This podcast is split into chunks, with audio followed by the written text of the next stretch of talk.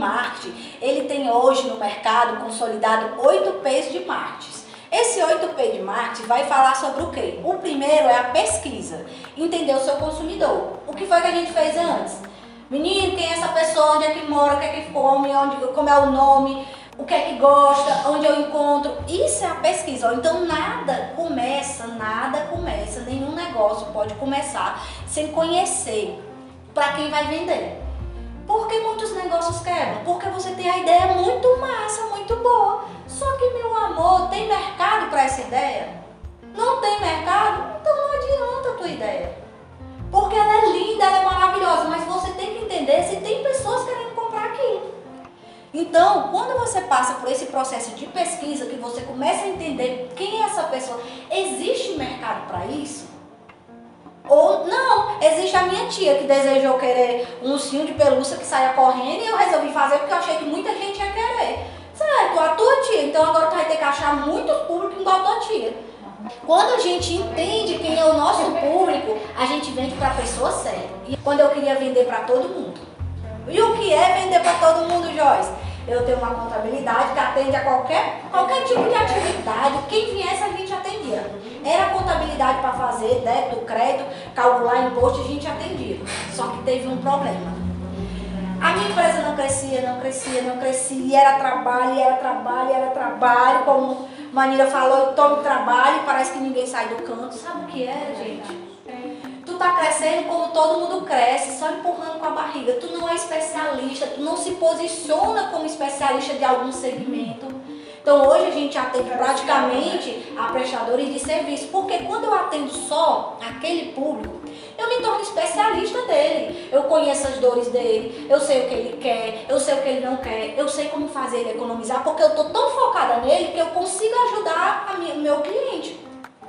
Quando eu ajudo ele, ele me indica para os outros que têm o mesmo segmento.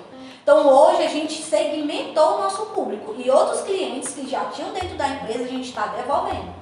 Está entregando o cliente porque não é mais nosso público. Joyce, mas eu pretendo, eu pretendo ter a linha A, B, C, D, E. Ótimo, mas você tem que começar com a A, aí você vai ser boa na A. Aí você vai para D, aí você vai ser o top da galáxia na B. Aí você vai pro C. Então você só pode agarrar o mundo quando um já tiver validade. Para você poder ir avançando pro outro. Porque senão você vai, vai ser o mesmo. O mesmo do que já existe. Gente, o problema não é as oportunidades. A oportunidade tem em tudo. Eu até expliquei isso para vocês. Em tudo que a gente vai fazer tem uma oportunidade. O problema é como a gente vai pegar a oportunidade certa e trabalhar nela. Tem gente que vende uma meia, gente, fica milionário com uma meia. Por que, que a gente tem que vender né, um shopping inteiro para poder ganhar dinheiro? Não. Se você for boa vendendo uma coisa, você vai ser referência naquilo. Você vai ser um influencer. Você vai ser um influenciador naquilo planejar, que é a jornada do consumidor. Esse planejar é justamente, se você entende, você vai começar a entregar conteúdo que o cliente quer. Ele vai te conhecer. O cliente, primeiro, tu fez uma forma do cliente te conhecer como referência de. Outra coisa, ele gostou, ele já teve algum contato com o teu produto para tu dizer que é bom e querer vender. Ele confia já na tua marca. Então vamos lá, tu quer vender, né? Tu quer que o cliente compre, mas tu já fez essas etapas aqui? Ele já te conheceu, ele já gostou de você, do seu negócio, e ele já confia no teu negócio a ponto de comprar? Isso é o planejar. Por isso que quando a gente começou lá, eu disse assim, marketing é estratégia. Produção. Estruturar os ambientes onde, irá ser, onde será publicado as informações. Vamos dar exemplo aqui de produção vou vender bolsa, eu já, eu já sei quem é o meu cliente, eu já fiz provas sociais no meu Instagram, então já tem gente postando foto com eles, blogueiro, dizendo que amou, fazendo um vídeo e tudo, eu já dei provas sociais. Agora, isso daí, tudo que eu tô fazendo é uma produção. E aonde é que vai ser colocado todo esse movimento? Na mídia online, aonde? Instagram, Facebook, é, catálogo de WhatsApp. Então você tem que estar tá postando, você tem que estar tá falando por que, que a, o teu negócio ele vai mudar a vida daquela outra pessoa. Quando eu estruturei fanpage, página de Facebook, estruturei Instagram comercial e o WhatsApp Business, que é o comercial, que essa é a tríade, a mínima que eu preciso ter, eu já tenho aqui uma estrutura, um ambiente, aí eu venho para a publicação. O que é essa publicação? Conteúdo relevante, aonde eu vou trabalhar objeções e gatilhos mentais. Joyce, e esses conteúdos relevantes, o que é isso? As objeções é o medo que o cliente tem quando eu vou comprar. Eu tenho medo se aquele produto é bom. Se eu não conhecer a pessoa, será que eu vou confiar nela? Será que ela, ela não vai me enganar? O produto dela. Então, tudo isso, gente, tudo isso tu vai quebrar onde? Nas redes sociais. É incrível, né? Eu vou tirar do tradicional e vou ter que trabalhar isso nas redes sociais. Joyce, pelo amor de Deus, não sei como é que é isso não. Pra mim era só postar. Não é. Tu vai ter que dizer que o teu produto é tão bom que as pessoas não precisam ter medo de comprar. Porque quando tu vende uma bolsa, tu mostra a bolsa por dentro, mostra o zip da bolsa, tu vai quebrar objeções dela, tu vai dizer as cores que tu tem. Quando tu tá fazendo isso, educando o teu cliente, tu tá quebrando o medo dele, as objeções. Ele começa a confiar em ti para poder adquirir o teu produto. Prova social. Ah, eu comprei, gostei, não sei o que, isso aqui é lindo. Compra, tá acabando. Últimas unidades, isso é gatilho mental. Ele está gerando uma urgência em você. Então, vai vir outros. Vem a promoção, que é atrair essas pessoas para compra. A promoção não é desconto. Quando ele fala aqui nessa, nessa estratégia, nesse, nesse desenho dos oito P's, é a forma que você vai utilizar para atrair. Você vai ter que atrair aquela pessoa para comprar de você. Agora se vira nos 30. Viraliza um vídeo, fala do teu produto, faz alguma coisa que você possa chamar a atenção das pessoas para o que tu está vendendo. Propagação, recomendação pelo consumidor. É o conhecido boca a boca.